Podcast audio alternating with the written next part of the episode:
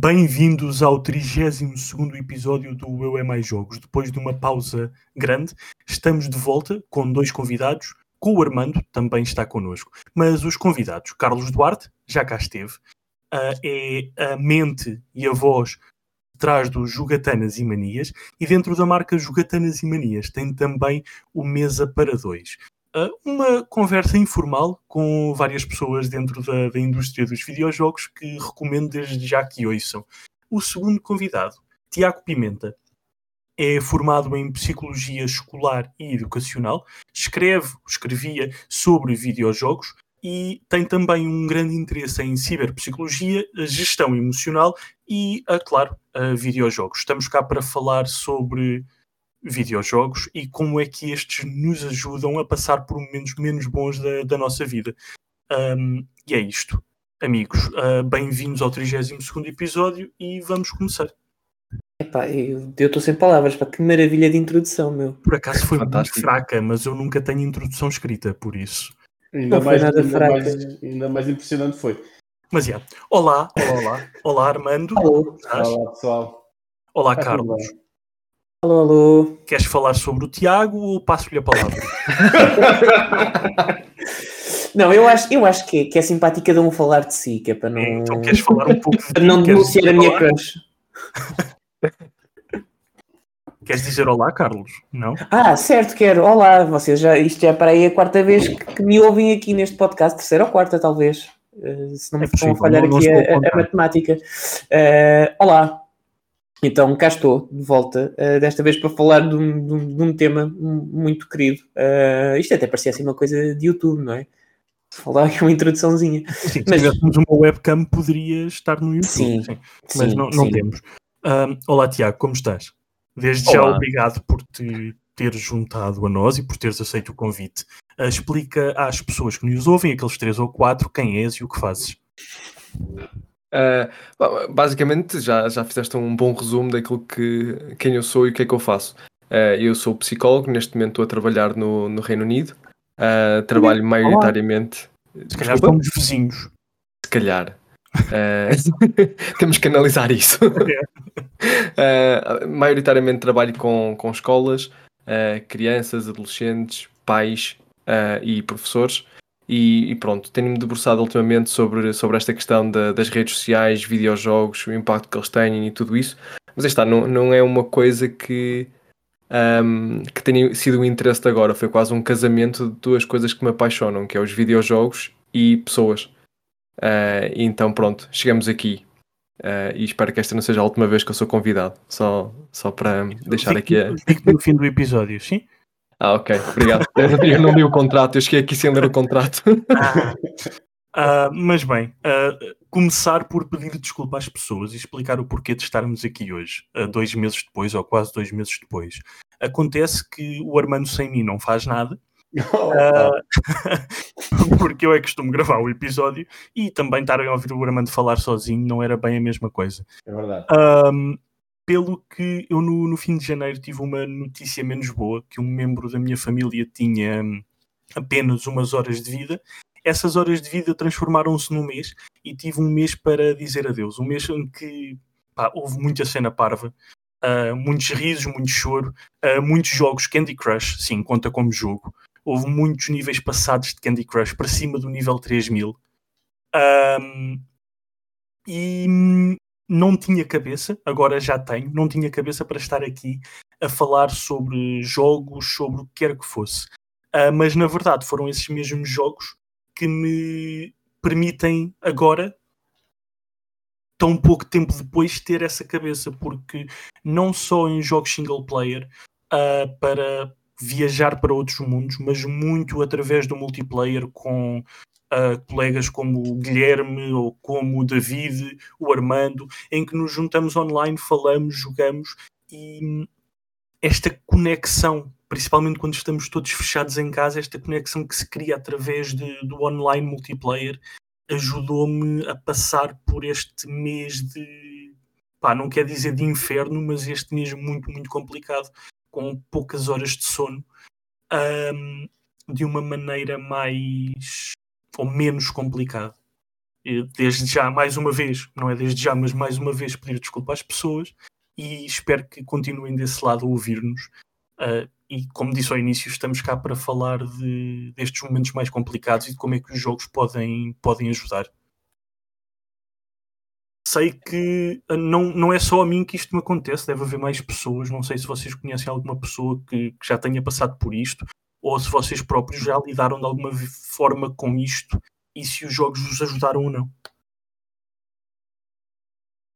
Eu acho que é, os jogos têm um poder muito, muito forte naquilo que é um, a capacidade de representar as pessoas, a capacidade de representar sentimentos e emoções uh, e trazê-los para uma história uh, de uma forma ligeiramente diferente daquilo que os outros meios conseguem fazê-lo. Porque, por exemplo, um, nós temos jogos como Life is Strange uh, e, e, muitos outros que, que, têm uma narrativa construída um, e tu vais experienciando aquela narrativa, vais vivenciando aquelas emoções e permite-te tu fazeres uma conexão com as personagens que estão ali a ser apresentadas, mas também te permite um certo escapismo do, do mundo real ou uma conexão com, com um mundo mais fictício e dão-te um papel ativo naquilo que tu estás a fazer. Enquanto, por exemplo, ler um livro, ver um filme, tens um papel mais passivo, com os videojogos tens um papel muito mais ativo nessa, nesse escape do mundo real ou nessa forma de, de ires e experienciares o que é lidar com aquelas emoções através de outra personagem. É diferente leres numa personagem alguém que está a lidar com um sentimento, aí tu consegues identificar-te com essa pessoa, mas não consegues controlar a situação, não te sentes, não, sentes que não tens poder para controlar aquela situação e depois num videojogo já sentes algo diferente. Uh, e aí eu acho que é onde está a diferença entre aquilo que, que, os jogos online e os modos single player podem oferecer, mas todos eles oferecem essa, essa possibilidade. Uh, para mim, os videojogos não são apenas a forma de lidar com, com pacientes nem nada disso, mesmo para mim são, são formas de, de escape, são formas de lidar com, com várias coisas. Eu ainda há pouco tempo estava a fazer uma stream e estava a falar de que quando eu estava na, na escola Uh, não era de todo a criança mais extrovertida, ainda agora não sou uma pessoa extrovertida.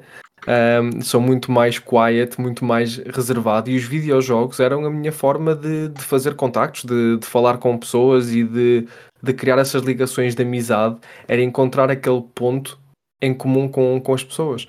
Um, eu acho que quando nós menosprezamos o poder dos videojogos, e acho que nós vemos isso em gerações mais, mais velhas ou às vezes ligadas a, a alguns estereótipos, que menosprezamos o papel dos videojogos ou dizemos ah, ele, eh, ele ou ela está a perder o tempo porque está a jogar jogos ou, ou não tem amigos porque passa o tempo a jogar ou não socializa porque está sempre agarrado à consola ou ao computador. Estamos a menosprezar um conjunto de fatores que têm um peso tão importante para o desenvolvimento emocional e social das pessoas que, que, é, que é absurdo é, eu acho que não faz sentido nós olharmos para os videojogos como algo que, que não nos podem dar essa satisfação. Não faz sentido nós olharmos para um jogo como o The Witcher uh, e não o equipararmos, por exemplo, ao seu, uh, à sua origem, àquilo que é, que é o livro. Se uma pessoa, se um, se um jovem. Hum. Os animais de estimação do Carlos também quiseram participar. também quiseram participar um bocadinho. não, mas por exemplo, se um jovem gosta imenso do, do The Witcher e me consegue contar a história e me consegue explicar os personagens e, e sentiu-se ligado, ligado a elas e foi, foi aquele momento que permitiu, por exemplo, superar um momento difícil porque ele ia para aquele mundo e sentia-se em controle, sentia-se conectado. Se aquilo funciona, porque é que eu vou menosprezar aquilo e dizer não, tu deves estar a ler um livro, uh, porque isso é que te ia trazer informação. Não, não, não me faz muito sentido. São, são hum. formas diferentes de experienciar essas coisas. Não, de facto, de facto não faz. Diz, Carlos, desculpa. Não, não, não, não, não. Estava aqui a tentar, confesso, estava aqui a tentar escolher as melhores palavras para falar nisto, porque no fundo é um tema bastante sensível, não é? Um, justamente não só pelos, pelos vários dogmas que tem associado, mas também pelo, pelo preconceito uh, ligado a esta área do, dos videojogos. Um, há um jogo que eu nunca joguei, uh, isto é estúpido começar por aqui, que se chama Spec Ops. Hum. Spec Ops qualquer coisa. Uh, André. Da Line. Da Line. Obrigado. Um, mas conheço o plot twist que o jogo tem e a mensagem que ele passa um, é sobre a guerra um, e tem uma, uma mensagem muito interessante uh, e diria até importante sobre, sobre esse tema. Um, e que curiosamente pode ajudar, uh, diria eu, uh, não só para quem teve, uh, quem teve que passar, enfim, por um, por um teatro de guerra, mas também por quem nunca viu a, a, aceitar determinado tipo de comportamentos, porque te coloca exatamente nesse papel, mas falo de uma forma responsável, ou seja, não, não ludifica o papel que tu desempenhas, não é uma brincadeira, não é divertimento, é é um tema sério e é para experienciar um tema sério com todas as nuances que o mesmo tem. E isso tem um impacto psicológico e eu acho que isso é, é aquilo que pode distinguir os videojogos enquanto meio artístico e cultural de outros meios como o cinema, porque lá está, era como, como tu dizias, Tiago, muito bem, nós no cinema podemos ter personagens e histórias e atores que de alguma forma representam uma visão daquilo que são os nossos sentimentos. E eu vou-vos dar um exemplo uh, muito pessoal. Eu, quando me divorciei, um, para aí que é, três meses depois, um, pensei para comigo, eu tenho que conseguir ver o Marriage Story. Uh, com o. Ai, agora também falta o nome. O senhor que faz de Kylo Ren uh, e com a Scarlett Johansson. E na altura eu sabia que aquilo ia, ia, ia me custar porque já tinha lido algumas análises ao, ao, ao filme, algumas críticas, eh, e, e, falavam justamente da forma como a relação estava tão bem construída e real. Só que eu meti na cabeça que tinha que ver porque precisava de tentar, eh, de alguma forma, ver alguma coisa que conseguisse representar aquilo que eu estava a sentir. Um, eu, na, na, altura já estava a ser acompanhado, um, já estava a, a, a, ter consultas de psicoterapia, mas de qualquer, da for, de qualquer das formas eu já tinha posto por palavras a angústia que sentia, mas queria vê-la representada. Um, não, conhecia nenhum videojogo que tratasse de divórcio. Mas um, o que acontece é que quando vi o filme, efetivamente quebrei imenso porque vi representado aquilo que eu não conseguia pôr por palavras, aquilo que eu não conseguia exprimir. Um, e isso ajudou-me de alguma forma a sarar. Nos videojogos é um bocadinho diferente porque, mais do que me ajudar a sarar, ajuda-me às vezes a compreender determinados, determinados sentimentos que possa ou não ter.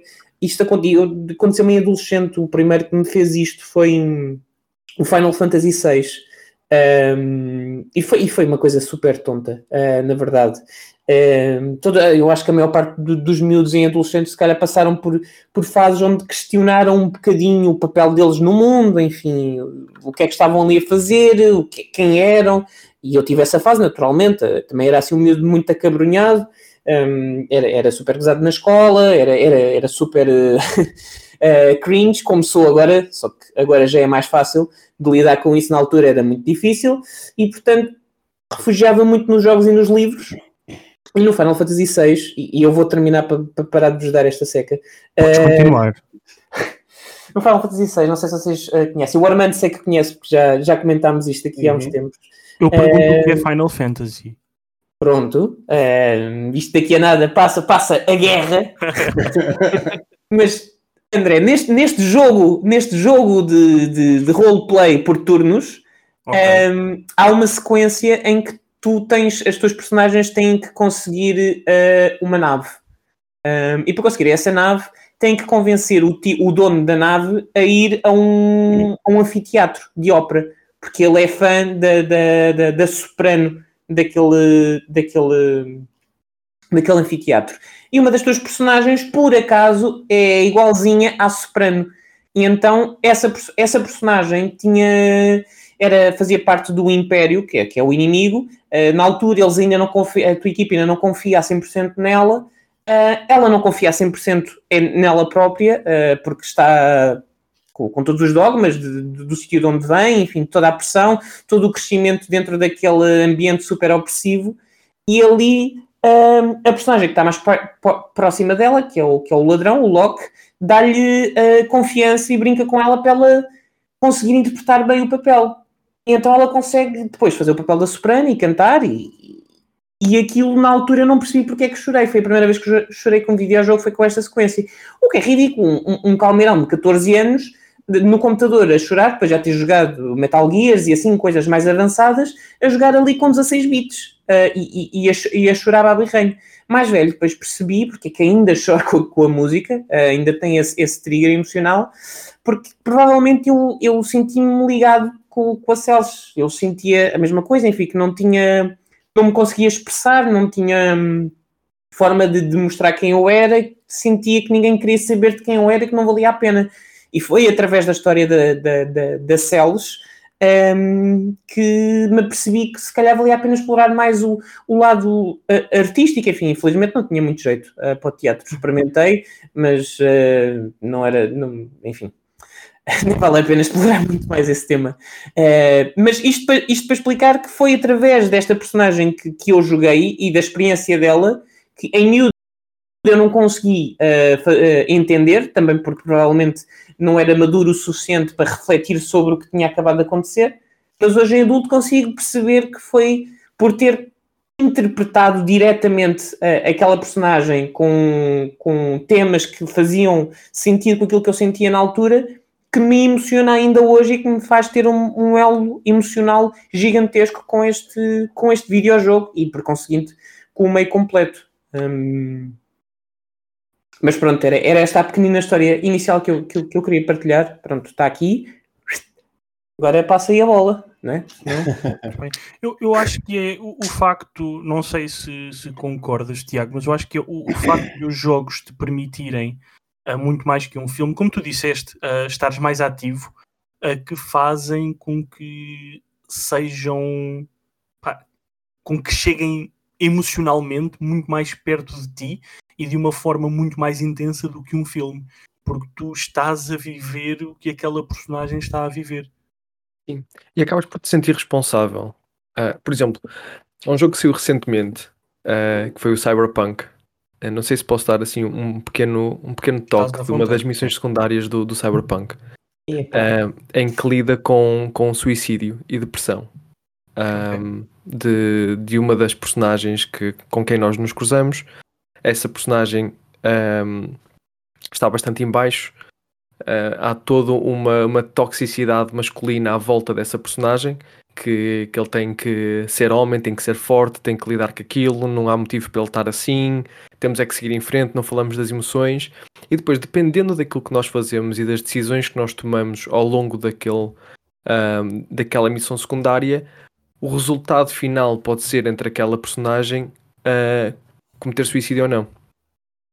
Mas não há qualquer tipo de preparação de qual é a decisão certa que tu podes fazer uhum. ou quais é que são os passos que tens que seguir para não acontecer aquilo.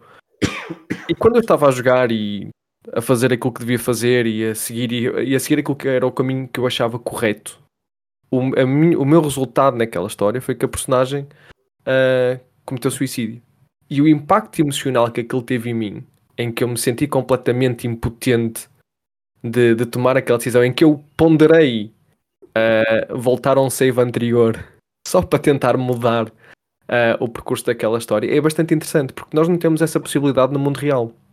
Nós não uhum. temos a possibilidade de eu não gostei da consequência deste ato, uh, então vou, vou ao save do ano passado e vamos, vamos corrigir isto outra vez.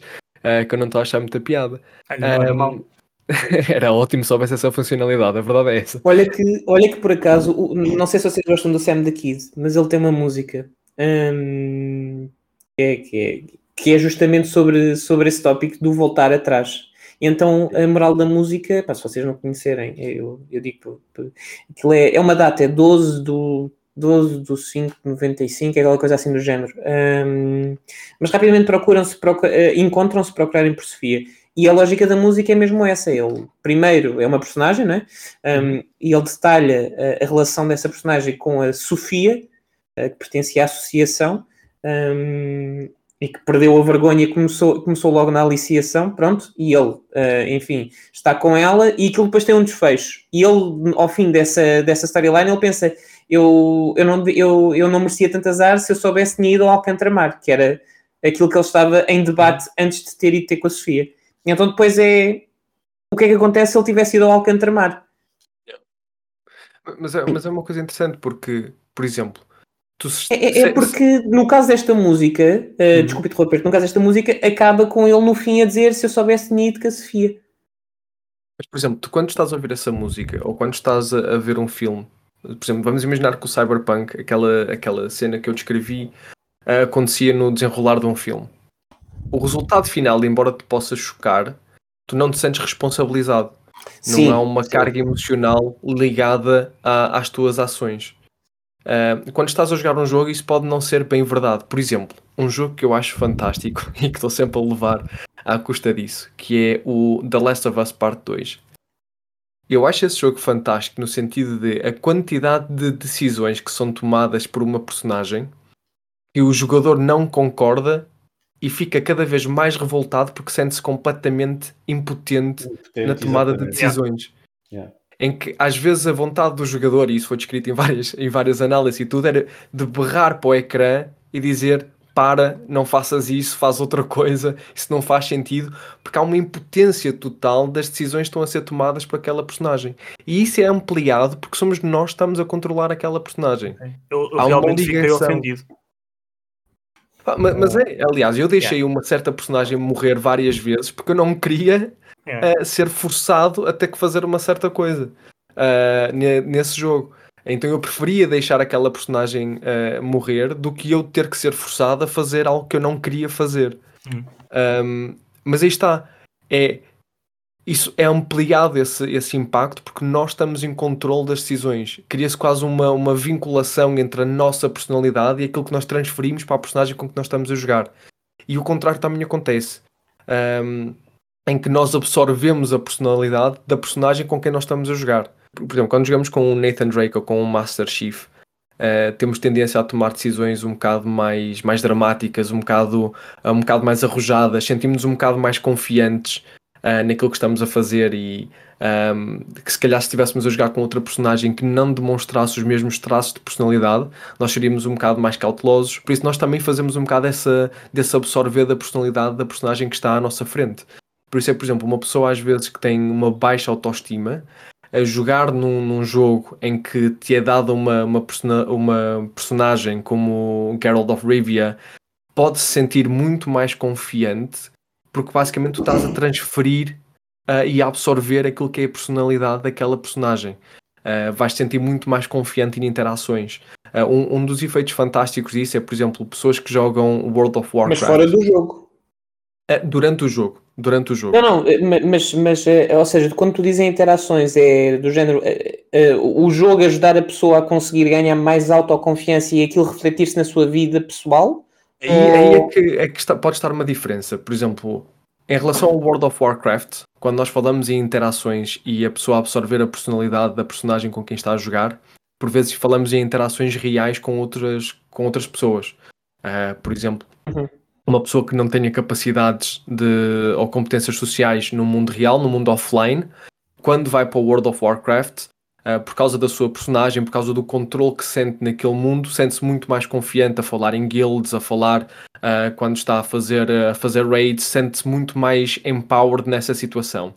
O problema é que, por vezes, essas competências não são absorvidas para o mundo online, para o mundo offline, ok? Não são trazidas para o mundo real. E há por vezes não são trazidas para o mundo real porque não existe uh, essa, essa transferência ou essa ajuda na transferência, porque as competências estão lá na mesma, ok? Por vezes não são valorizadas. Uh, por exemplo, uma das coisas que eu faço imenso quando estou em consulta com crianças é perguntar aos pais, ok, o que é que a criança faz quando está, quando está em casa? Quais é que são os hobbies que tens? Crianças, adolescentes, um, gosta de jogar videojogos. Ok, o que é que ele joga? E tentar perceber um bocado mais que videojogos é que ele joga para perceber que competências é que estão a ser desenvolvidas ou que poderão estar a ser desenvolvidas naquele videojogo.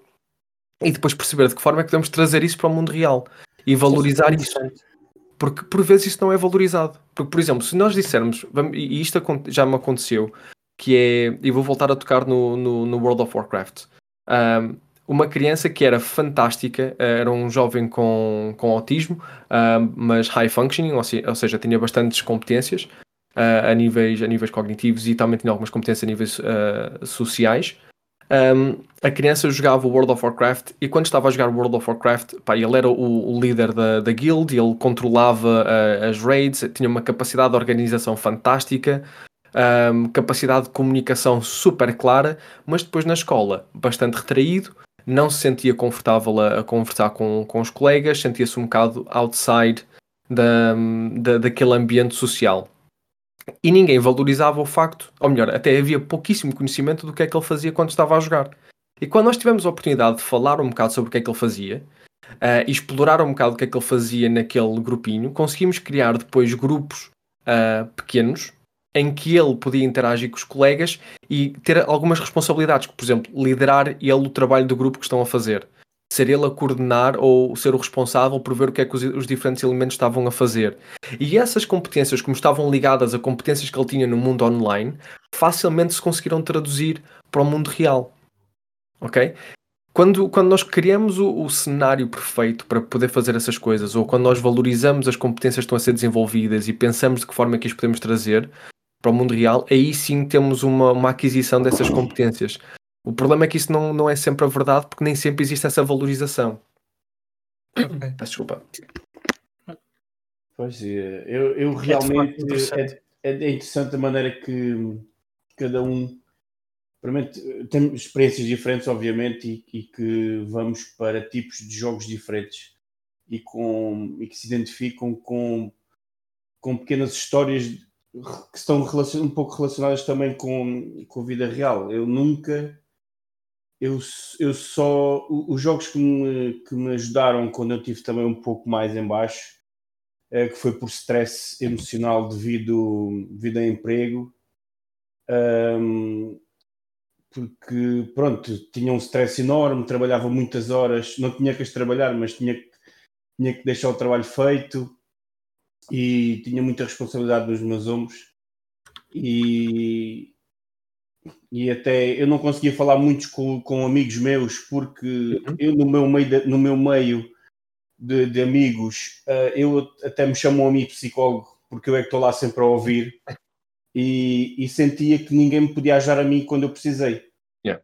uh, que acho que é uma acho que há, às vezes todos nos sentimos um pouco assim que ninguém nos compreende e eu sempre me senti muito, muito confiante em mim, em mim próprio, com, tanto com os meus sentimentos como com, com o meu sentido de responsabilidade. Uhum. E quando, quando senti que algo me estava a fugir, foi muito complicado pôr o dedo na ferida. Uh, mas eu nunca culpei ninguém. Eu sempre me culpei a mim próprio e ou como a organização estava montada e, e, era sempre algo eu que estava a fazer alguma coisa errada e rapidamente percebi hoje, quando pedi aconselhamento e quando também tive consultas, uh, porque tive eu, tive eu uh, o discernimento de, de, de, de, marcar consultas de porque eu sabia que alguma coisa estava errada, porque eu já não me reconhecia, yeah. eu já não me reconhecia como, como o Armando. E, yeah. e eu senti que, que, que, tinha que pedir ajuda. Ao mesmo tempo, uh, é engraçado ouvir os vossos, os vossos depoimentos porque eu nunca procurei os eu acho que é a altura que eu menos procuro os videojogos uh, que eu não me consigo não é concentrar mas e há jogos que nós nem temos que nos concentrar né isto é, às vezes é é só pegar no comando pôr uns fones e ali, vai. exatamente estar ali um bocadinho uh, mas o único jogo que realmente eu consegui voltar e, e, e que era um, é um vazio, mas que ao mesmo tempo te sentes leve, é foi o Journey. O Journey o Flower, todos os jogos da Dead Game Company, porque realmente o Journey é aquela viagem para alguma coisa e tu podes pensar que aquela montanha uh, tem vários significados, não é? E nós sentimos um pouco como a deriva, como nas dunas do deserto, e ao mesmo tempo temos que atingir um objetivo, que é subir uma montanha e nós não sabemos o que é que lá estará. Um, e ao mesmo tempo, já falei isto com o Carlos e com o André, foi o Celeste o Celeste já vem numa altura que um, já tinha passado aquela fase, já, já estava bem melhor, já estava mais tranquilo. Mas o Celeste conta uma história de depressão, não é? E, e, e é basicamente uma premissa semelhante à do Journey, que é subir uma montanha. Uh, e que realmente as dificuldades da vida são os níveis que são realmente muito difíceis, mas realmente tens pouco, poucos momentos de história que, que te vão abrindo uh, entre a Madeline e a sua e a sua parte negra, porque ela vê só ao espelho e vê uma pessoa que não gosta e ela depois no fim reencontra-se com ela própria. Mas eu nunca procurei os videojogos, nem nunca consegui um, escapar-me nos videojogos. Eu, eu, acho que aproveito mais, acho que como todos, obviamente, quando estamos bem, uh, aproveitamos, queremos emergir naquele mundo e eu nunca senti uh, uh, a sensação de escape quando estou quando estou no, mais em baixo ou quando estive mesmo, mesmo mais em baixo yeah. numa situação que não queria ver ninguém, Epá, eu trabalhava, metia-me em casa Uh, terminei uma relação por causa desse stress emocional também, que coitada, uma rapariga não tinha culpa nenhuma, uh, e refugiava-me em tudo, menos uh, nas coisas que eu tinha que trabalhar, que era em mim próprio. Nos videojogos, epá, nunca o fiz. acho que jogava normalmente, se jogava, tinha a consola desligada durante semanas ou dias, assim, porque eu chegava a casa, queria, queria descansar e, e e fazer jantar, comer e deitar-me e tentar eh, abstrair-me das coisas. Um, então, é engraçado. É Diz, diz. Não, diz, diz. Só ia dizer, não, isso é uma coisa muito interessante, uh, porque é. Nós, quando às vezes estamos num estado emocional ou com um humor depressivo e por aí fora, uma das coisas que, que tende a acontecer é nós perdermos uh, aquelas pequenas coisas que nos trazem prazer, em que fica difícil para nós percebermos o que é que, o que, é que nos vai tirar daquele, daquele daquele sentimento. Uh, por exemplo, coisas que nós gostávamos de fazer, por exemplo, ir andar e assim, parece que deixam quase perder, uh, perdem um bocado o seu sentido. Um, perdem um bocado essa, essa ligação, por exemplo, mesma coisa que jogar videojogos, que é uma coisa que eu gosto, mas de repente, por causa deste stress emocional, um, deixa de fazer sentido, ou já não me traz o mesmo prazer que, que Exato. traria. Exato, porque um, eu acho que só conseguia jogar ou ter prazer em algo se eu estivesse bem. Exatamente. É claro que é um escape, percebes? Como dizia muito bem Sim. O, o, o André e o Carlos. Pelo menos o Carlos identificava-se com aquela situação ou chorou com aquela situação e, e porque sentiu, uhum. sentiu-se atingido não é? com, com, com, aquela, com aquela parte do jogo. Uh, e eu percebo perfeitamente isso. Eu percebo perfeitamente isso. Já tive jogos, chorei. Epá, o primeiro jogo que eu chorei foi o fim do Clonoa no, o, se alguém jogou o Clonoa Dort of Phantom Hill, foi o primeiro jogo que eu chorei. Nunca acabei. Epá, não acabes. Não acabes. que é para não chorares. e, mas, por exemplo, o Spec Ops The Line, e, agora variando um bocadinho aqui o, o, o, tema, eu acho que eu adoro quando essa parte psicológica entra, entra no, no formato que nós gostamos, tanto no cinema como a música, que tem sempre mensagens que podem ser subliminares e nos videojogos acho que é, acho que é uma, uma indústria bastante, pronto, relativamente jovem. Eu acho que precisamos destes sistemas acutilantes, como o Last of Us, como o Spec Ops. É, é um jogo fenomenal, tecnicamente é uma, uma bosta, mas é um jogo fenomenal do script e todas estas, todas estas, estas, estas nuances psicológicas da guerra, coisa que agora com o Six Days in Fallujah querem fazer e acho que está a ser uma, Pronto, Sim. está a ser um drama do caraças. Mas isso agora seria uma conversa muito interessante. Exatamente, falamos Sim, no podcast. E longa. Exatamente. Mas eu, eu acho muito interessante tentarem pôr estes temas. Acho que, e como tu falaste bem, a, a questão de poderes associar uma, uma criança que não tem, não tem capacidades uh, sociais e poder um, comparar com o que ela faz num, num jogo e tentar arranjar ferramentas assim para interagir com outras pessoas, opa, é uma ferramenta que. Os pais devem ter dado pulos de contente, não é? De ver aquela. Eu acho que é uma, uma ferramenta fantástica e há uhum. tanta coisa que se, pode, que se, pode, fazer no mundo dos videojogos, há tanta coisa que se pode fazer com, com os videojogos a nível da aprendizagem. Coragem, falta coragem.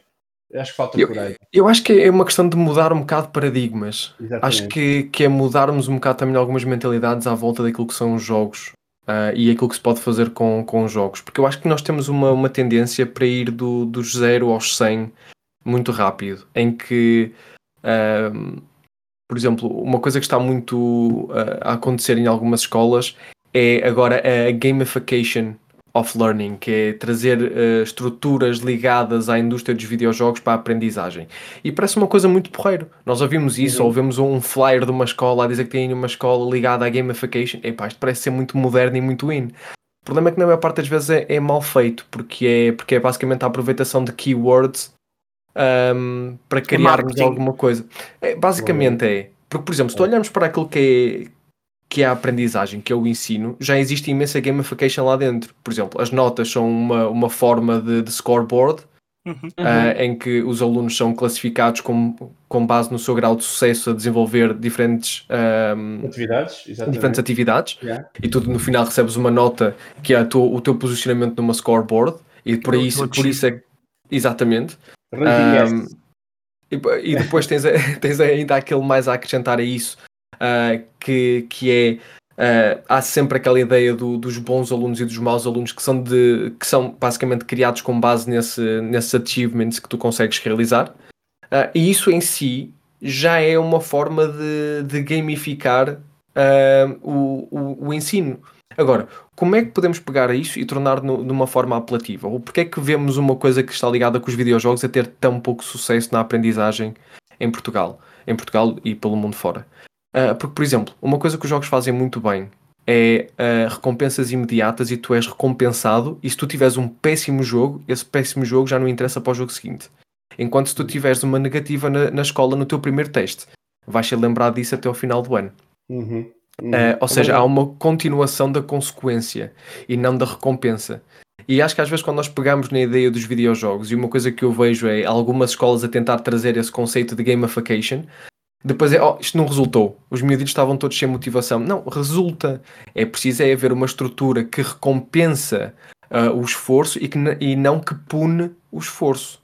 Uh, e acho que é, que é isso que às vezes nós falhamos. E depois, quando acontecem essas pequenas coisas, uh, em que tenta-se implementar de uma forma um bocado mais ao, ao, ao calhas e corre mal, cria-se uma ideia negativa à volta do mundo uh, que estamos a tentar atingir. Não porque nós falhamos, mas porque depois achamos que aquilo não tem uma eficácia. Uh, e todas essas pequenas. Força, força. Não, e é para dizer que a culpa nunca é nossa, não é? Quando Exatamente. algo mal, nunca é nossa. A culpa nunca é nossa, a culpa é sempre de alguma, ou é de alguma coisa que está à é nossa volta, é do sistema. É, é, é, sempre assim alguma coisa. Mas, eu, eu acho que isso... Desculpa, força, desculpa, continua. Não, não, só estava a dizer que eu acho que isto é, é muito interessante porque nós às vezes vemos os videojogos como uma ferramenta e acho que aos poucos uh, as escolas, os pais, a sociedade em geral começam a ver os videojogos como uma possível ferramenta. Uh, às vezes a forma como depois tentam implementar ainda é muito centrada nas ideias que tinham antes e não nesta modernização daquilo que é efetivamente o mundo dos videojogos e o potencial dos videojogos. Uhum. Eu, eu, ia contar relativamente a, a, isso que hum, eu em, em miúdo em miúdo mesmo criança, eu, uh, os meus pais acreditavam que eu era sobredotado. Um, depois, depois, rapidamente perceberam que não. Que eu ia perguntar como é tinha sido a desilusão. não, perceberam para aí no quinto ano perceberam que ah, ok. Isto porquê? Porque eu comecei a ler aos dois anos um, e aprendi a ler a ver a, a Rua Sésamo. Um, ah, lamento, que... lamento imenso. Um... Pá, eu acho que a minha mãe conta que eu uh, via tipo non-stop a cassete do, do Hermano José a cantar o, o Abcedário. Um, parece que ele tinha uma versão mal a pior, da, Carlos. da música do, do Abcedário. Um, um, isto para dizer o quê? Que na altura, uh, quando chegou à, à, altura de começar a escola, eu, enfim, como já lia, já tinha um, um, vocabulário diferente do, do, dos meus colegas.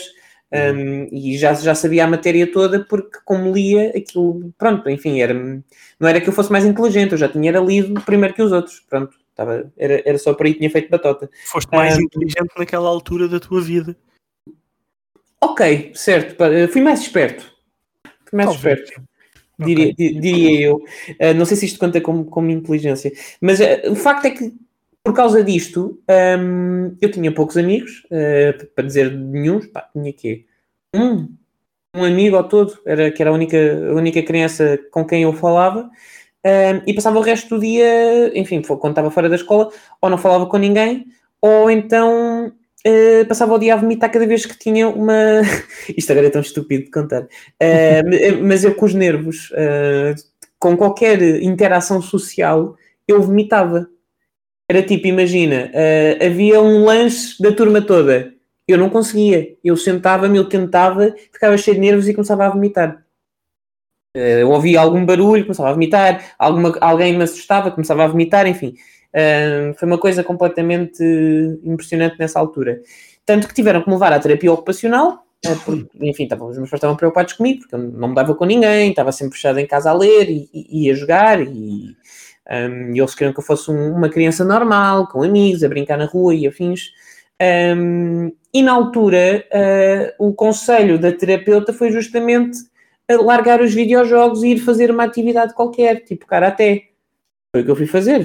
Fiz karaté durante três meses, também não, não deu grande. Não, não deu em grande coisa porque a minha habilidade física era, era pouquinha. Deu, por exemplo, para, para gostar mais do Tekken curiosamente. Não sei se era o efeito que a senhora pretendia. Isto para dizer que na altura eu lembro-me que isto se cancelou porque tive uma discussão com ela porque ela não aceitava que eu gostasse de videojogos. Um, e a da altura disse: Então eu acho que, está, que, está a gastar, que estou a gastar o meu latim aqui, não é eu? Pois eu acho que está a gastar o seu latim, sim. Então imagina tipo um, um pirralho, uma testa enorme, um, um, cabelo gigante, uh, tipo a Harry Potter, a, a dizer isto à senhora. E, já, e, já, e já de buço, sim. E, e, já na altura sentia que aquela pessoa não estava bem a perceber a cena do, do, do, dos videojogos, no sentido em que via aquilo como pior que um, brin que um brinquedo, sabes? Mesmo uma coisa muito depreciativa que rouba tempo, que ocupa a mente da criança e a perturba e a disturba e, e não era nada daquilo. E no, no fundo era, era, era nos videojogos que eu estava a aprender inglês, um, mal e porcamente, mas estava. Uh, foi com os videojogos que eu comecei a, a, ganhar alguma coragem para interações sociais, curiosamente com o Pokémon, porque como tinha que trocar os, os Pokémon com, com, com, as outras pessoas, comecei a, a ter alguma coragem de, de, interagir com colegas meus para, para levar o Game Boy, para, para fazermos as trocas. Um, foi a partir daí que eu comecei também depois a, a ter mais, mais, sei lá, menos, menos nervos, de tal forma que depois com esta experiência toda deixei de vomitar, mas depois comecei a ganhar uh, a cena de comer uh, quando estou nervoso. Isso eu ainda não perdi, infelizmente. Em situações de muito stress, vou, vou, vou, sempre encher o bandulho. Um, Melhor que vomitar. É, é, é, é, bem melhor que vomitar. Se bem que às vezes. Pelo menos o sabor na boca fica melhor, não é? sim, sim, de facto. Para dizer que eu sempre senti um bocadinho esse esse preconceito esse mindset para com os videojogos e aquilo que é gostar dos videojogos. E há um exemplo muito giro quando eu comecei a trabalhar um, na minha primeira agência, minha, não era minha, enfim, numa agência de comunicação, aos 23, eu cometi uma vez um erro de levar o, a, a, DS.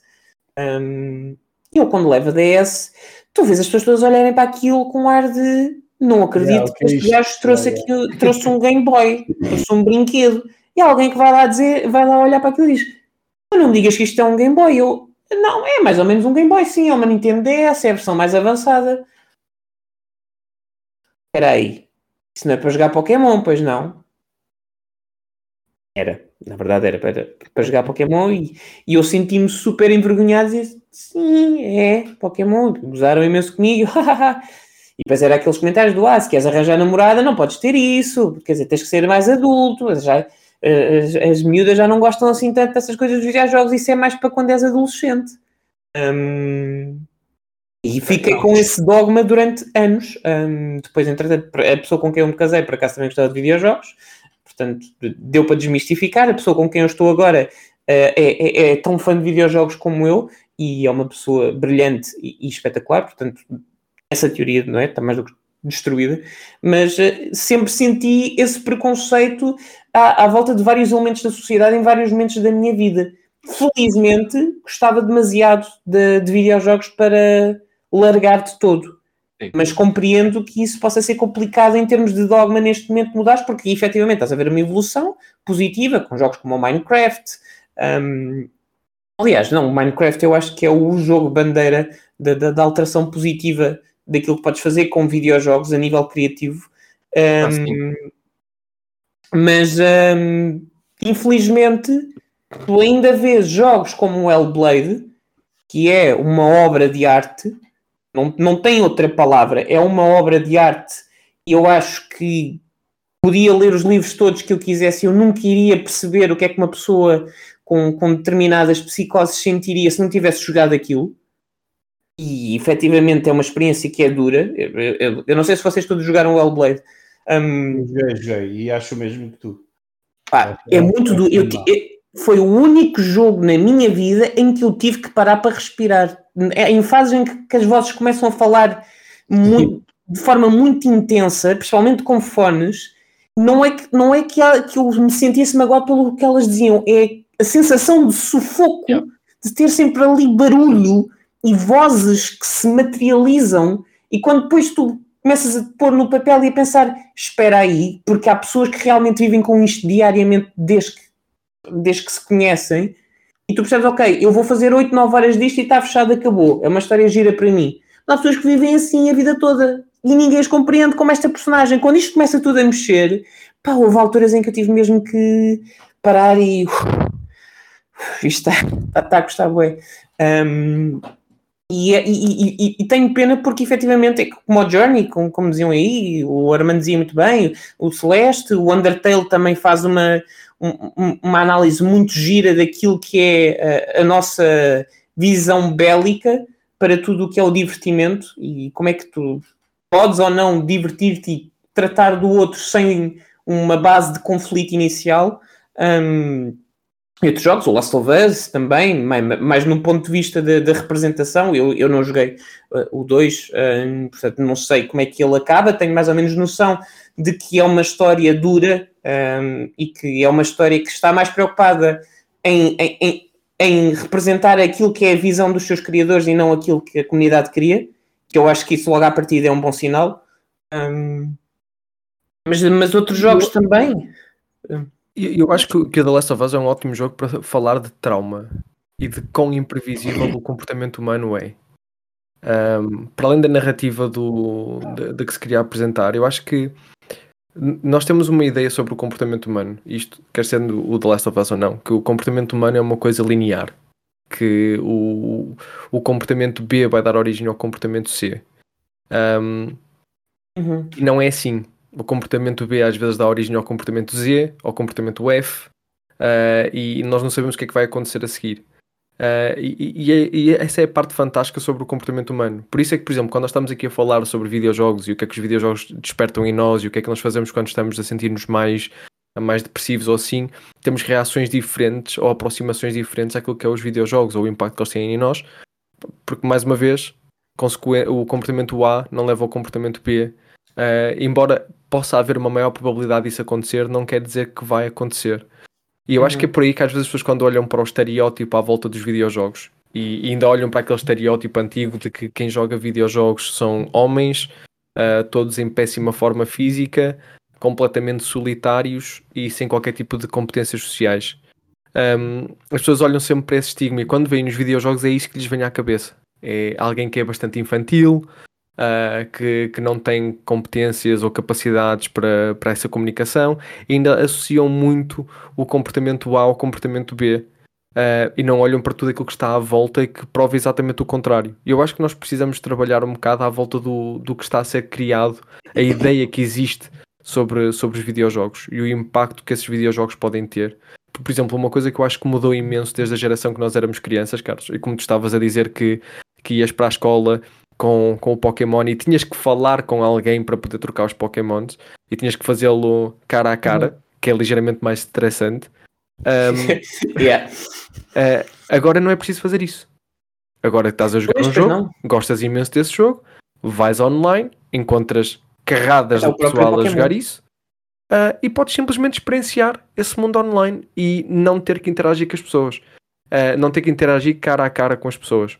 E criares um avatar, não é? Tu, tu podes criar, tu crias a tua, a tua persona para te representar. Exatamente. Por exemplo, uma pessoa que não tenha competências sociais no mundo offline uh, e que tenha imensa dificuldade a processar o mundo offline, as interações cara a cara, porque, por exemplo, pode, pode ser demasiado. É, porque quando estás a interagir com alguém cara a cara, há demasiadas coisas que tens de ter em atenção que nós não processamos dessa forma porque para nós vêm como naturais. Mas é, nós temos atenção ao tom de voz da pessoa, à intuação que a pessoa está a dar a certas palavras e certas frases, linguagem não verbal, Nós analisamos isso tudo e para nós nós fazemos de forma instintiva porque é o normal para nós. Mas uma pessoa que tenha dificuldade em fazê-lo, que tenha dificuldade em, por exemplo, ler expressões faciais ou ler o comportamento não verbal, o estar a interagir cara a cara com alguém é um monte de informação nova que está a ser atirada dessa pessoa. E depois a pessoa começa a pensar, ok, em que é que eu me foco? Ele disse que estava chateado comigo, mas riu-se a seguir. Ok, mas ele disse que estava chateado, então se calhar isso quer dizer que está mesmo chateado. Isso vai ser difícil para mim processar. Um, e, e, não consegues descodificar aquilo que está a acontecer. Uma interação por escrito ou uma interação no mundo online em que tu retiras alguns desses componentes pode se uhum. tornar muito mais facilitada e pode ser muito mais fácil digerir uma interação se não tiveres que estar atento a mil coisas que estão a acontecer ao mesmo tempo. E eu acho que nós às vezes quando olhamos para isso, olhamos de uma forma estereotipada, que é, para nós é fácil, mas não vai ser fácil para todas as pessoas. Então para algumas pessoas isto faz mais sentido. Ainda bem que tu tocas nesse ponto, uhum. é, porque, porque eu acho que isso é, é, ainda no outro dia tivemos é, é essa, essa conversa, tanto no, no, no, no, café do Shimpashi, uh, que, é, que é no, no, grupo Discord onde a gente costuma conversar todos. Um, era, mano, por acaso não sei se estás lá, mas se não tiveres, é um sítio fixe para, para se conversar okay. com a malta. É verdade, eu, eu, depois adiciono o Armando, eu estou lá, mas não converso. Sou muito antissocial naquele canal do Discord.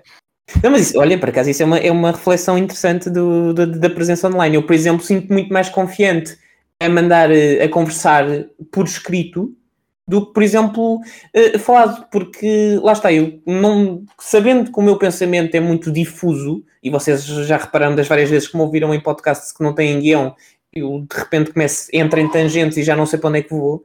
Um, ali tenho mais facilidade, como é por escrito, tenho mais facilidade de não ter que estar a pensar à pressão, de poder escrever. Podes voltar e, atrás. E, posso Exatamente. voltar atrás. É, é, Pode é processar a informação. Sem dúvida, sem dúvida. E, e por acaso, é, é, lá está, é uma questão que eu acho que nós, enquanto, nós, enquanto membros da indústria, uh, se calhar podemos começar a conversar, não digo uh, ordenar, mas conversar sobre aquilo que é efetivamente a acessibilidade de um videojogo. Um, não no sentido, não só no sentido, enfim, da facilidade ou da dificuldade, ou do tamanho do, da, da, letra, de, das cores, enfim, tudo o que se possa alterar e customizar para cada, uma, para cada um dos perfis, mas mais no sentido daquilo que tu tens que ter em conta relativamente ao teu público e daquilo que tu vais oferecer, ou seja, no, no caso era, tá, acho que estávamos a falar do The Medium, um, não é? Um, que, é um jogo, é um survival horror um, que, sem, sem spoilers, trata alguns temas adultos. Enfim, e, e, e, naturalmente uma pessoa sabe que um jogo para maiores de 18 anos, cuja componente seja de survival horror, à partida vai, vão, vão ser temas uh, ou, ou, do, da, do âmbito do grotesco, a nível uh, visual, ou do âmbito do, do terror psicológico. Um, e creio que no caso do The Medium é mais a segunda opção, é? é? mais terror psicológico do que. Uh, tu, tu, tu foste tu que tu, tu chegaste a testá-lo, não foi, André? Portanto, poderás responder melhor a isto. É mais terror psicológico do que propriamente o grotesco. É sim, é, não, não tem nada de. Tem uma coisa ou outra de algumas criaturas que te podem fazer alguma impressão ao olhar, mas é mais terror psicológico e não é um terror psicológico direto. Uh, o The Medium aborda muitos temas, mas sempre na superfície dos mesmos, sem nunca aprofundar muito. Ou seja, faz-te pensar nas coisas, mas acaba por não te dar nada a não ser uh, aquele, aquela palavra inicial, sabes? Uhum. Dão-te uma frase e tu podes pensar no resto do texto. Basicamente é isto. Fica a meio, então, o Medium. Agora, agora já posso. Agora já posso. já não tenho já não tenho problemas em poder mandar piadas sobre, sobre determinados tipos de jogos.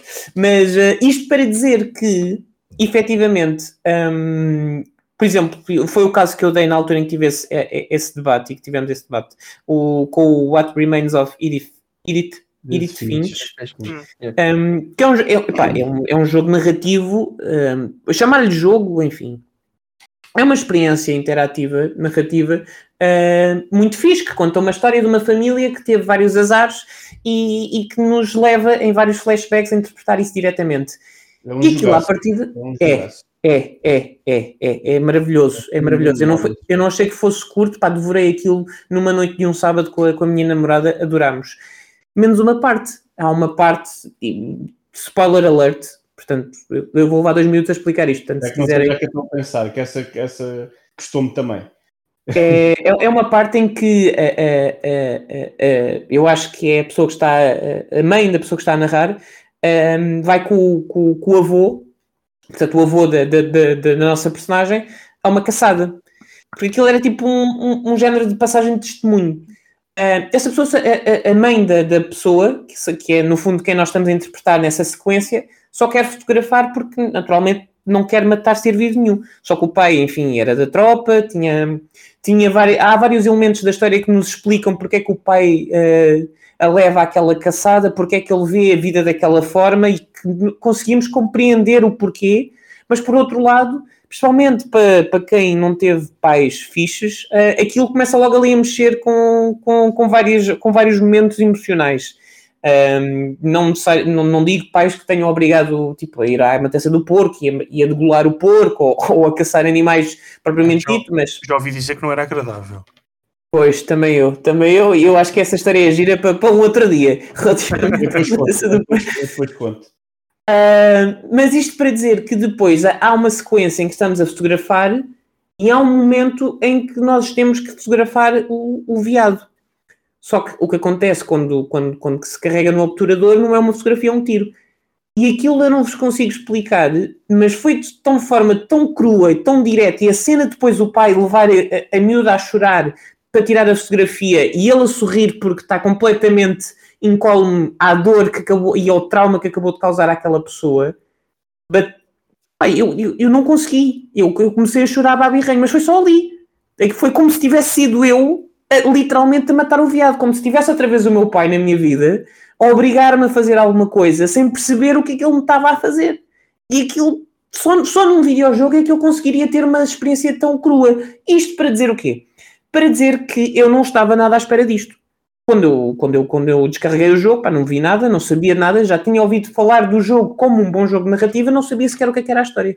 E portanto, quando isto aparece, eu fiquei naquela do epá, gostava de ter tido só um avisinho só para eu me preparar, porque pensava que isto era uma coisa mais relaxada, nem que fosse só um atenção que vamos falar de temas ligados a isto. É o não precisava ser O, o, desculpa? O The Medium faz isso no início, tens um, um, um aviso de possíveis triggers que podes ter? Sim, uh, aquilo, aquilo que se falava era que não era tão específico assim, não era assim muito abrangente. Era... Sim, mas para isso contavam-te a história do jogo. Eu acho que é o ideal, yeah. é teres lá o, o, um aviso, já que é para ter, uhum. teres um aviso, mas não precisam propriamente de te dar eh, algum tipo de spoiler e explicar o que é que vão falar. Que... É. Eu acho que precisa que... haver uma forma Sim. das pessoas poderem ir buscar alguma informação sobre que temáticas é que poderão ser abordadas. Uhum. Um, não, não, precisam de contar especificamente o que, é que vai, o que é que vai ser falado, mas, por exemplo, podia haver um, um, uh, um ecrã inicial a dizer que vão ser abordados assuntos ligados com saúde mental, blá blá blá blá. Para mais informação, depois as pessoas podem ir às vezes àquele menuzinho de créditos, uh, as pessoas poderem clicar e verem que, uh, que, que tópicos é que são abordados. É, e, e, e haver assim uma, uma descrição maior daquilo que pode ser. Porque... O próprio Tell Me Why tem, tem. Já não me lembro se é só quando acabas os episódios todos, mas há uma, uma parte em que ele fala sobre um dos temas uh, que eles abordam e dá-te uma linha de apoio uh, uhum. Exatamente. para tu ligares. É, Isso é algo que eu acho que é, que é, extremamente essencial, que é nós quando vamos abordar o, os temas, eu acho que é muito importante oferecermos às pessoas possibilidades de ir buscar ajuda dentro desses temas. Eu acho que não, não chega apenas dizermos nós vamos falar de saúde mental ou vamos falar de depressão. Acho que faz muito, faz, tem um impacto maior quando depois podes oferecer a informação extra às pessoas de onde é que podem ir buscar mais informação assim. Acho que os videojogos têm um papel nisso uh, e deviam ter um papel mais nessa desmistificação. Uma das coisas que eu acho fantástica em relação aos videojogos e agora ao mídia em geral é a representação a forma como eles podem representar pessoas que estão a passar por problemas de saúde mental e a forma com que isso faz com que as pessoas se sintam conectadas com alguma coisa. E agora, por exemplo, já, já não é tão chato falarmos sobre depressão porque já temos uma personagem que está a lidar com depressão, que está a lidar com problemas de saúde mental e torna-se muito mais fácil nós trazermos essas conversas e normalizarmos essas conversas. Eu acho que os videojogos aí têm um papel super importante. E quando estamos a falar da representação de saúde mental, estamos também a falar da representação de, por exemplo, da comunidade LGBT, estamos a falar de, mesmo do próprio papel da mulher e das pessoas de etnias diferentes. Os videojogos têm um papel super importante. Uh, e eu ainda ontem estava a, a falar em stream sobre, sobre essa parte da, da representação e perguntei ao chat se sabiam alguma personagem da comunidade LGBT no mundo dos videojogos. Um, e nada, não havia qualquer tipo de conhecimento de uma personagem principal um, da comunidade LGBT no mundo dos videojogos. Uh, então, depois, quando começamos a falar da parte da saúde mental e quando começamos a falar de, de personagens que, que, tivessem problemas a nível de saúde mental e por aí fora, já começavam a aparecer algumas luzes, uh, mas a verdade é que ainda era uma, uma população bastante reduzida, ainda é uma coisa bastante reduzida. E eu acho que os videojogos aí sim têm um grande papel, que é trazer essa representação e quebrar essa barreira de, de também poderem vir uh, trazer alguns desses temas à mesa e dizer, ok, isto é normal. Uma personagem, por exemplo, vamos imaginar Miles Morales, Peter Parker, um, Master Chief, Marcus, algum deles. Opa, se tiverem ansiedade se houver algumas cenas que mostram eles a lidar com essa ansiedade e com essa problemática, tranquilo, é normal, é uma emoção humana normal. Uh, e acho que os videojogos aí têm um papel muito forte, porque depois começamos a criar essa ligação de ah, eu também me sinto assim às vezes. Uhum. E começa a ser. Dou-te um, dou um exemplo muito giro sobre isso, que é uma série que se calhar não é a primeira a que uma pessoa recorre quando, quando pensa em representação. Eu pelo menos não pensava, que é a série Yakuza.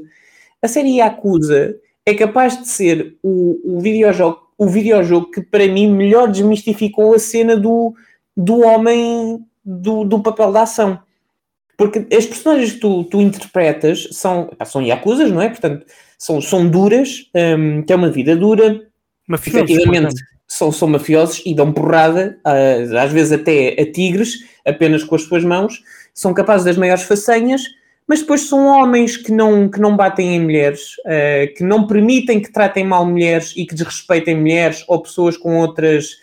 Uh, com outras, com, de outros géneros, enfim, com, com outras orientações sexuais, são, são homens que choram, não têm vergonha de mostrar as suas emoções e são leques muito grandes de, de emoções são, são pessoas que não, não são só o estereótipo do, do macho americano, estás a ver? Por exemplo, o Master Chief, infelizmente, acho que é muito americano nesse sentido, é muito Hollywood, é muito, é muito personagem da ação dos anos 80, estás a ver? Chega, manda tudo, manda um, um ou outro one-liner e depois vai-se embora.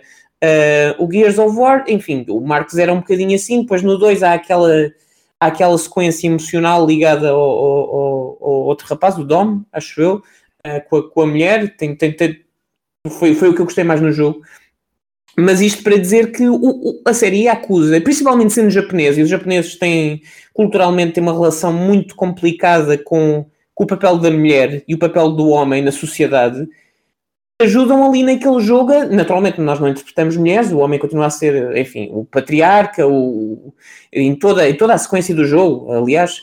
Um, mas é um homem que não é que não, que não, que não foge dos, dos sentimentos, que não esconde, que não, não tem, tem aquela coisa da honra, naturalmente, e, tem, e é estoico na mesma, mas não tem vergonha de demonstrar fragilidade e muitas das vezes até há ali muitos laivos, por exemplo, de, de outro tipo de relação, de outro tipo de amor que talvez não fosse tão permitido na sociedade japonesa, um, pelo menos de demonstrar assim tão abertamente e é demonstrado ali uh, uh, naquele, naquele jogo. E é giro porque é um jogo feito por japoneses, para japoneses, uh, porque continua a ser um, uma série de nicho, mas que tem ali críticas sociais. O Like a Dragon, então, é um espetáculo. Pá. Para mim, é dos melhores jogos da, da última geração. Um, e eu vou dizer aqui um, um uma grande, um, um hot take gigantesco. Para mim, é o melhor RPG uh, eh, da última geração. Não há, não há nada que se chegue ali àquele, àqueles calcanhares em termos de história, em termos de personagens. Ah, porque a forma como eles constroem o Ichiban, que é a tua personagem principal, é tão humana, é impossível tu não jogares aquilo e não ficares completamente apaixonado pelas personagens e com vontade de ir beber um copo com eles. Porque são, são reais. E, e tu consegues ter ali um olho para uma sociedade japonesa que, que é super fechada nestes temas e que ele fala muito, por exemplo, sobre o, o teu papel na sociedade quando não consegues encontrar um trabalho, Um, por norma, na, sociedade japonesa tens vários uh, passos que tens que seguir uh, quando estás a estudar e se falhares os vários passos e não encontrares emprego, podes ficar marcado para o resto da tua vida e nunca mais consegues trabalhar um, e passas a uma vida de outcast. E eles falam, falam muito sobre esse tema e mostram como, na verdade, um, isto são estereótipos que existem dentro da sociedade japonesa e que não estão corretos porque existem várias nuances. É, é, é super interessante como eles fazem esta desconstrução do, do homem japonês, é, que também serve para, para a sociedade ocidental, porque nós também construímos as personagens masculinas desta forma. Do, do, do, homem não chora, nós podemos dizer que não, e, e existem cada vez mais, felizmente, um, exemplos de personagens que, que têm comportamentos menos tóxicos, mas continuamos a ter uh, personagens. Bolas, o Nathan Drake continua a ser um, uma personagem masculina típica e, e, é se calhar das mais populares. Um, não tem comportamentos tóxicos para si, mas continua a passar a, a imagem que tu, para seres um tipo fixe, pá, tens que ser. Uh, tens de ter aquele ar assim meio nonchalante, tens que mandar sempre assim uma piadola a outra. É sempre, o mesmo, é sempre o mesmo estereótipo, estás a ver? E, e eu acho que esta série é muito gira porque desconstrói um bocado isso. Tu podes ser badass, não é? Tu podes espancar 20 acusas só com, só com dois ou três pontapés, mas depois também podes chorar porque efetivamente és um ser humano. Yep. E não há problema nenhum. Isto é uma boa, uma boa frase. Podes chorar porque és um ser humano. E acho que é isso que interessa muito, que é humanizar as personagens dentro dos videojogos. Um, não ser só aquele super-herói ou aquele herói que vai uh, fazer com que o dia no fim fique bem, mas também mostrar pessoas e para nos ajudar uh, a estar mais próximos, talvez. Sim, e a ver que é ok estar. Possam sentir mais representadas e que possam haver uma maior conexão, porque a verdade é que se tu trouxeres as coisas, trouxeres os, os temas de saúde mental, se tu normalizares essa, essas coisas do, do homem poder chorar, uh, ou, ou, da mulher poder estar no controle da, da sua vida um, financeira sem, sem estar dependente de, de, de, homens, as coisinhas todas. Se nós começamos a normalizar isso no, naquilo que nós consumimos, nos meios que nós consumimos, torna-se muito mais fácil as gerações até uh, que estão a chegar e que estão a desenvolver com esses contornos normalizarem isso e tornar-se muito mais fácil e muito mais acessível tudo, hum. tudo isso, todas essas ideias. Uh, porque a verdade é que quando nós falamos, e desculpem esta tangente, não sei que nós estamos a falar de saúde mental, mas nós quando falamos de género, as ideologias de género não são nada mais que construtos sociais.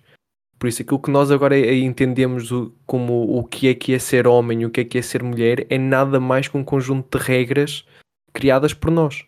Sim. Uh, por isso, eu acho que os videojogos e qualquer meio de entretenimento têm um papel essencial em ajudar a moldar uh, essas, essas ideologias para as gerações futuras. Faz, faz todo o sentido. E, e, há, uma, há uma série, e, e vou, vou voltar atrás, uh, quando estava a falar, e estávamos a falar do humanizar da, da personagem, há uma série, eu ainda não vi, de K-drama, uh, que, que, se chama It's Okay Not to Be Okay, uh, e, e, acho que é muito por aí. as pessoas precisam de ver isso, que é ok não estar ok, e os videojogos, os filmes, tudo que é entretenimento, como dizias, Tiago, uh, tem um papel muito importante nisso. Mostrar às pessoas que é ok ter dias maus e falar sobre eles. Sim. Por exemplo, uma coisa que eu, que eu gostei imenso uh, no início desta nossa conversa foi que não houve qualquer problemática em as pessoas dizerem: Olha, já fui procurar ajuda, já fui ter com, um, com terapeuta, já fui procurar ajuda profissional. Opa, eu acho isso fantástico, porque eu lembro-me há uns anos atrás, eu estar na escola, e peço desculpa à minha mãe por estar a contar isto, uh, eu estar na escola e os meus professores acharem que eu tinha déficit de atenção e hiperatividade e terem sugerido à minha mãe eu ir a um psicólogo. Um, ser avaliado pelo psicólogo. E a minha mãe disse nem pensar que o meu filho não é maluquinho. Mal ela sabia que uns anos depois o filho dela. Pois, era isso que eu ia uh, perguntar. ia ser o tal a lidar com, com isso tudo uh, e também se tornar um psicólogo. Mas havia um estigma muito grande à volta disso. E aliás. Ainda, há, ainda há. Ainda há, sem dúvida nenhuma. E mesmo à volta do, do, do meu desenvolvimento, e mesmo quando estou às vezes a lidar com, com, com pacientes e quando estou a lidar com mesmo com colegas meus e falamos da possibilidade de, de se procurar ajuda, ainda existe um estigma muito grande de se eu procurar ajuda estou a admitir que existe um erro, ponto um. Pá, não. uh, existe um, uma reação humana, isso não é um erro. Um, não é algo é que está de é errado. Engraçado, é engraçado dizer isso, uh, de admitir que é um erro. É engraçado. Eu, eu, eu no, no, no meu caso que eu estava a contar, eu não foi e, e, também um pouco pelo pelo ser normal ou não ser normal pedir ajuda. Eu não me custou pedir, custou-me perceber que precisava.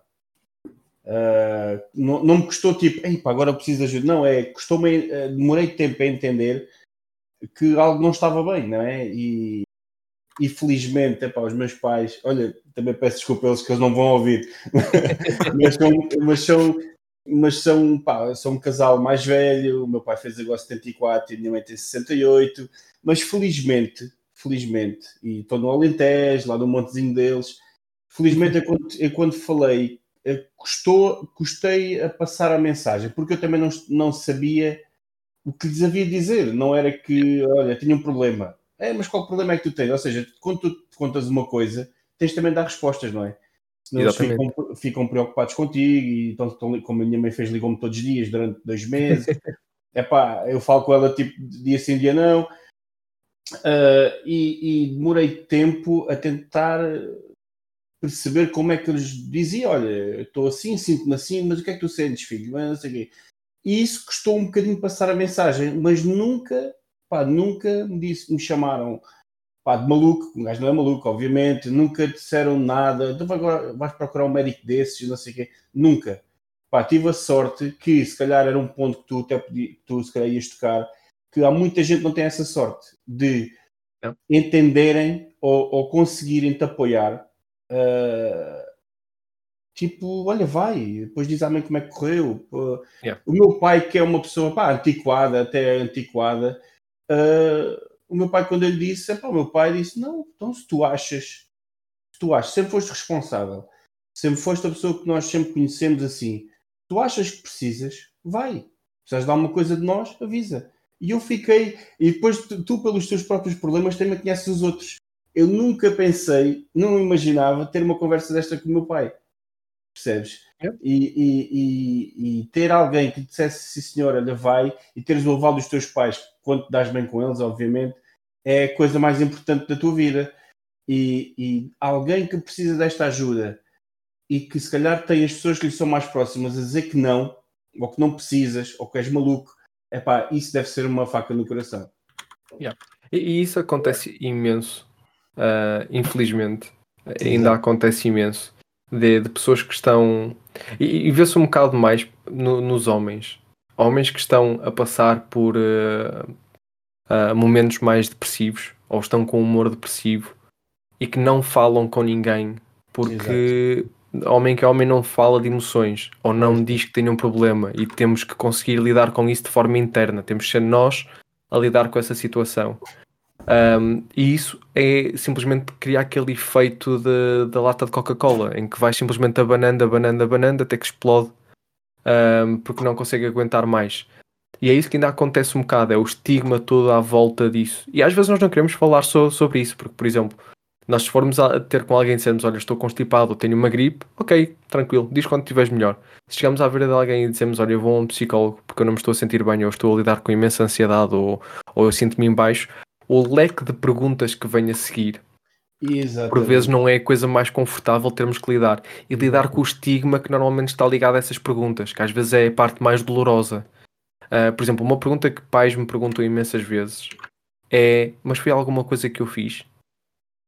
Ai. E esse peso que eles sentem de o meu filho está assim e as pessoas quando falarem comigo vão dizer que a culpa foi minha porque eu sou uma, mamá, uma má mãe ou sou um mau pai o peso que as pessoas sentem e a pressão que sentem a nível social disso é aterrador, é assustador. De, de que naquele momento a preocupação daquela mãe e daquele pai é o que é que eu fiz para o meu filho estar assim? E aceitam essa culpa nos braços deles como se fosse algo que eles pudessem controlar às vezes o, o que está a acontecer.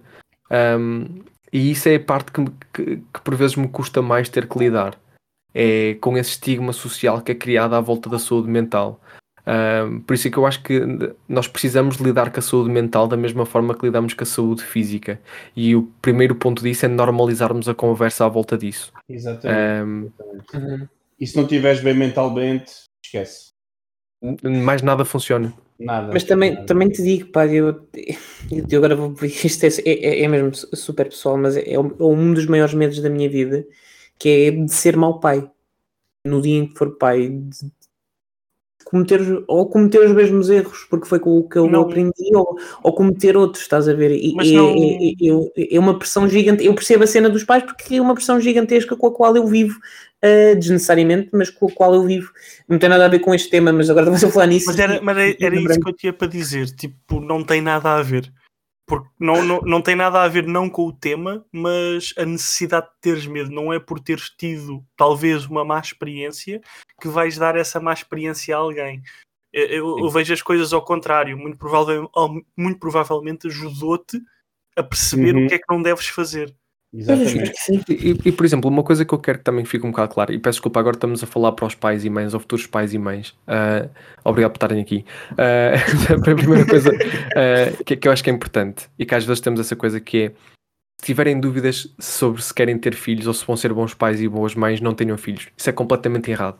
É perfeitamente normal vocês duvidarem das vossas competências. Já, não façam test drive é assustador. é assustador ter, sentirmos responsáveis por uma criança. Se bem que os test drives em si são divertidos, não é? Quer dizer... Sim, mas tipo, não. tens que ficar com o carro, depois tens que ficar com o carro e é, é, pode correr mal. Não dá para devolver. gastar demais. é. Não dá para devolver. Uh, não, mas é um bocado por aí. É mais o prazer da condução, diria. É, opa, é perfeitamente normal questionar as competências. É perfeitamente normal um, acharmos que, que, não vamos ser bons a fazer determinada coisa. Isso para tudo. É perfeitamente normal. E é perfeitamente normal pedir ajuda se estamos a ter essas dificuldades. Yeah. E essa é a parte que nós achamos perfeitamente normal tudo. Não achamos normal pedir ajuda. Hum. Um, e acho que essa é a parte essencial. O pedir ajuda tem que ser aquilo que é mais normalizado. E agora, fazendo só ligação às escolas, eu acho que nós fazemos um péssimo trabalho nas escolas a ensinar as crianças a pedir ajuda. Mesmo na sala de aula, alunos que têm dificuldades de aprendizagem não são incentivados a levantar a mão e a pedir ajuda, mas são incentivados a levantar a mão e a dar a resposta certa. Ou seja, há um foco no estar correto e não um foco em, eh, em aprender mais e em expor quando, estamos, quando temos dificuldade. Nunca, realmente, como o Carlos disse, nunca tinha pensado, nunca tinha visto as coisas uh, por esse prisma, mas faz mas, todo yeah. sentido. Yeah. Faz todo o sentido. Olha. Foi a minha participação por aqui hoje, muito obrigado. uh... obrigado por terem vindo a minha TED Talk. Uh, eu, eu, queria dizer uma coisa uh, para, para começarmos a caminhar para, um, para o fim do episódio, talvez o primeiro de, de, uma série de episódios que podemos fazer para falar destes temas. Uh, mas eu queria dizer uma coisa que me vai retirar a minha carta de gamer profissional. Temos estado aqui a falar muito de uh, o que a história dos jogos nos traz e a ligação que temos com os personagens e a forma como isso pode fazer com que ultrapassemos certas fases da nossa vida ou até como possa fazer que tenhamos noção que estamos a passar por algo. Uh, mas nem sempre é a história, pode ser o jogo e a ligação que tens a esse jogo. Uh, uhum. Uhum. O jogo que eu mais horas joguei no último pá, nos últimos dois meses foi o Candy Crush. Ok? Tenho nos últimos dois meses horas, horas e horas daquilo, talvez mais horas do que o que tenho a apanhar nabos ou a comprar nabos em Animal Crossing. Isto porquê? Porque a, a, pessoa com que a pessoa que eu tive que dizer adeus prematuramente um, era extremamente viciada em Candy Crush. Viciada ao ponto de receber um e-mail dos developers uh, a dizer: Olha, obrigado por ter chegado ao último nível tipo 10 vezes. Uh, espera um bocadinho, está aqui um, tipo, uns bónus para ti. Muito bom. Muito okay? fixe. Uh, viciada nesse ponto. E há cerca, talvez desde dezembro, não conseguia passar um determinado nível. Então sempre que ia ver, uh, o meu objetivo era passar aquele nível, sabes? E consegui, consegui passar o nível 3000 e qualquer coisa. Uh, mas desde aí, mesmo tendo. Já não tenho esses níveis para passar, mas instalei o jogo no meu telemóvel e vou no nível 600 e qualquer coisa. Isto em dois meses. Uhum. E, epá, porquê? Porque talvez de forma inconsciente o jogar a Candy Crush continua-me a deixar próximo da pessoa. Exatamente, criaste essa ligação yeah. através yeah. desse videojogo. Sei que vou ter que vou ter que passar, vou ter que deixar o vício, vou, vou ter que provavelmente perceber ao meu tempo que não é só um jogo, não me está a deixar mais próximo da pessoa, a pessoa está assim na minha cabeça, nos meus pensamentos, na minha memória, uh, e vou ter que deixar isso, mas de facto, desde aí, o que me ajuda é de vez em quando, ah, vou passar mais um nível de Candy Crush, com talvez o objetivo de chegar ao nível 3000. Por isso, yeah, não, não é só a história, não é só as personagens, mas sim a ligação que tu tens com o determinado jogo. Exatamente. Yeah. Sem dúvida. Eu, por acaso, é olha, muito interessante o, o, que tu partilhaste. Eu tenho uma ligação muito diferente com o Candy Crush, que é o meu, é o meu jogo de escape quando eu estou em, em burnout. Porque. Okay. Mas, mas, mas é escape no sentido de horas. São, são mesmo horas. Porque depois aquilo eu jogava o Candy Crush só da saga. É depois tinha, que depois tinha algum. Aquilo, pronto, eventualmente tu consegues ganhar bónus em que te dá tipo duas horas uh, com vidas infinitas, yeah. eu duas horas fico ali. Porque uma razão muito simples, porque é o único jogo, para além do Kingdom Hearts, em que eu consigo estar só ali sem ter que pensar. Eu não penso, eu só estou a... Bem, no Kingdom Hearts é porque é demasiado complexo para, para, para eu estar a pensar demasiado no que está ali a acontecer, mas porque é, é, é, capaz de ser o videojogo mais estupidamente divertido que eu, que eu já joguei. É, é um videojogo puro, no sentido da, da fantasia e da diversão. No Candy Crush é porque são peças que eu só tenho que mexer e eu não tenho que pensar em nada. Enquanto estou ali focado, e eu tenho muita dificuldade em focar, seja no que for da minha vida, só no Candy Crush, eu consigo focar-me naquilo e não focar em mais nada que está à volta. E fugir por isso é que é sempre mau sinal quando eu me agarro ao Candy Crush, é porque estou mesmo a ir, a ir por aí abaixo e não estou a conseguir responder. É, é, olha, funciona quase como coping mechanism, diria. Ok. Então não te agarres ao Candy Crush. Que é mau sinal. O, o Kingdom Hearts tentar substituir é. a, a, a, essa, essa, essa componente, é. mas mais porque foi, foi o videojogo que me acompanhou no divórcio. Foi, foi o meu escape emocional para um, para um mundo mais fantasioso, mais divertido, mais onde conseguia fazer as coisas bem, onde era eu que tinha o controle da situação, uh, eu conseguia ter poder, eu conseguia ganhar. Um, e, e, foi isso que me, que me, ajudou a conseguir ultrapassar uma situação que não estava nas minhas mãos, não estava no meu poder e, portanto, uh, tinha que lidar com. No, fundo, no, fundo, no fundo é isso. Mas lembrei-me do, do Candy Crush porque realmente um, podíamos falar da componente viciante que, que, que enfim, que, que, a empresa faz, não é? Uh, para nos aprender assim, mas também há essa ligação mais positiva, no teu caso, positiva e emocional e bastante bonita, diria até. Um, infelizmente, no meu caso, é um bocado mais tóxica. Yeah, mas no fim de contas, no fim do dia, perdemos os dois a carta de jogador profissional. Não sei se tens nada. Eu nunca tive. Deixa, deixa lá eu, eu não jogo Call of Duty, portanto, eu nunca tive nada disso. Ah, ok. Sendo assim, ok eu estou a jogar Fortnite de momento, por isso não posso falar de ninguém. Mas bem, no Fortnite é bonito. Conta. Não, Fortnite conta, sim. Não, Fortnite é sempre aquele jogo que toda a gente critica quando eu digo que jogo Fortnite. É, é verdade. É, é. Mas, mas eu acho que Fortnite a gente critica. Eu, eu acho que Fortnite. valor diz que faz com Eu acho que Fortnite tem uma coisa bastante porreira, pelo menos para mim, que é que quando eu estou num dia mais estressado ou assim qualquer coisa, o jogo visualmente é incrivelmente atraente. Uhum. Yeah, uh, é super colorido. Yeah. Yeah, tem, tem, há sempre qualquer coisa. Visualmente é, é, e é um jogo que é bastante gratificante. Uh, tirando quando tens de construir um T2 com 5 assoalhadas e essas coisinhas todas, e, pronto, aí já, já começa a ser mais complicado. Mas é um jogo que visualmente é incrivelmente bonito. E eu, numa altura em que estava bastante estressado uh, por trabalho e tudo, que foi durante a season da, da Marvel, eu, eu adoro comic books e essas tratas todas ir ao Fortnite e poder entrar naquele mundo e ver os Sentinels espalhados por ali e ver o Wolverine yeah, a saltar de um lado para o outro, Opa, para mim, eu senti-me uma criança outra vez, estava todo contente. Era, era uhum. tudo que eu queria naquele momento, era ter essa experiência e consegui tirar uma experiência melhor disso, do Fortnite, do que do Marvel Avengers. Mas pronto, depois não vamos falar disso. Não vamos falar disso.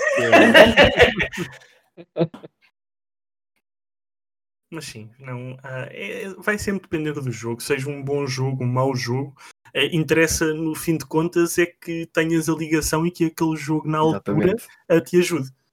Exatamente.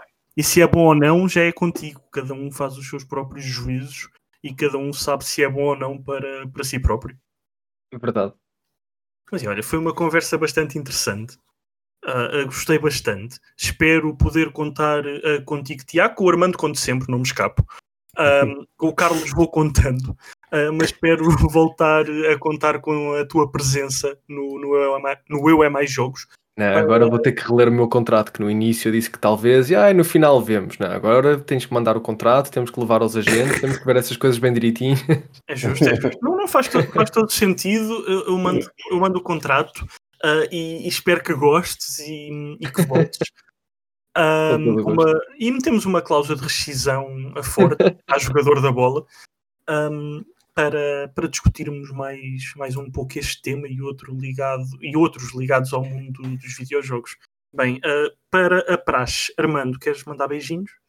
Epá, quero, quero. Uh, eu só quero agradecer para a todos realmente que, pela conversa dentro e fora dos videojogos que nós costumamos ter, mas acho que são conversas muito importantes, até para a malta mais nova, que também um, o mundo digital às vezes pode ser um bocado dantesco, pode ser yeah. muito overwhelming.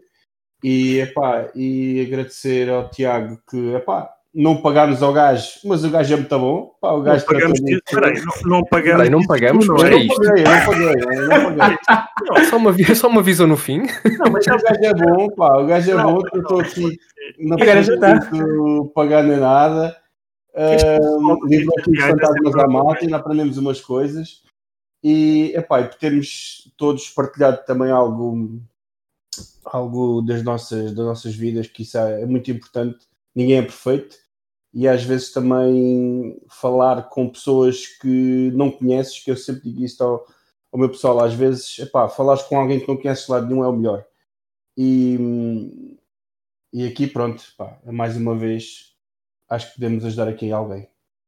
Muito bem. Carlos, uhum. beijinhos? Queres deixar beijinhos? Queres dizer alguma coisa? Ah, olhem, é, já eu, sobre este tema, pá, eu, eu acho que isto também pode ser fruto da nossa bolha, mas sinto que temos vindo todos, cada um no seu cantinho, a falar um bocadinho e a falar, a partilhar as suas experiências, não enquanto especialistas, enfim, nem, nem de saúde mental nem de videojogos, mas as suas experiências como seres humanos e como têm lidado com vários tipos de, de, de stress, com vários tipos de traumas, e, e é muito porreiro poder ver que cada vez mais temos espaços como o teu, André, como, como o teu, Tiago, como, como de outras pessoas, um, que, se, que, dão esta, esta abertura para falar sobre, sobre a saúde mental, sobre os videojogos, sobre o normalizar daquilo que é o, o processo de lidarmos com, connosco próprios, não é? com as nossas amarguras. Um, pá, eu acho que isso é muito fixe e queria deixar aqui só esta, esta palavra um, e agradecer-vos uh, terem-me convidado para, para vir aqui uh, a carpir mais um bocadinho. Muito bem, muito bem. Uh, Tiago, uh, dar-te a palavra pela última vez neste episódio. Um, não só para mandar um beijinho lá para casa, se quiseres, mas porque falaste em stream, que estavas em stream e se calhar queres dizer às pessoas onde é que são essas streams, que depois deixamos links e tudo mais, mas podes deixar aí vender o teu peixe um pouco.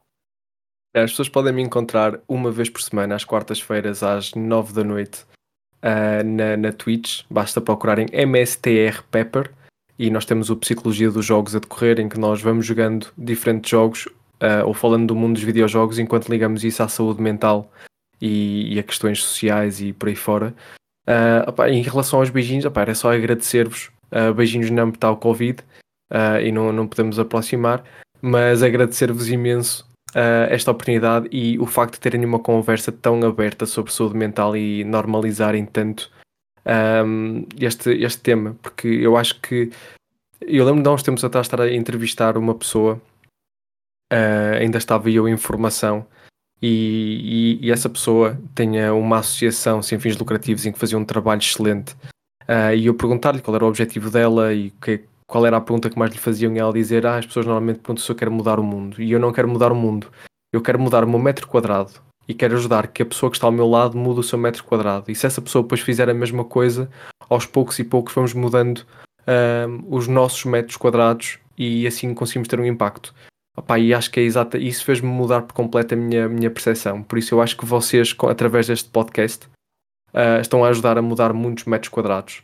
Uh, e a terem estas conversas, seja através das vossas redes sociais, como eu já vi isso tudo, pá, vocês estão a fazer um trabalho excelente uh, e estão a contribuir para esses metros quadrados que estão a ser mudados a nível da, da saúde mental e, e a que as pessoas sintam-se mais e mais apoiadas e, e melhor a, a, dizer que têm problemas. E eu acho que isso é fantástico, por isso muito obrigado. Bem, obrigado nós pelas tuas palavras e por ter estado connosco mesmo sem receber pagamento. Um, Não sabia. um, eu, para, para me despedir, e não o costumo fazer, mas desta vez quero deixar um beijinho. Quero deixar um beijinho à minha mãe pela última vez. Uh, foi um gosto. Até mais e até para a semana.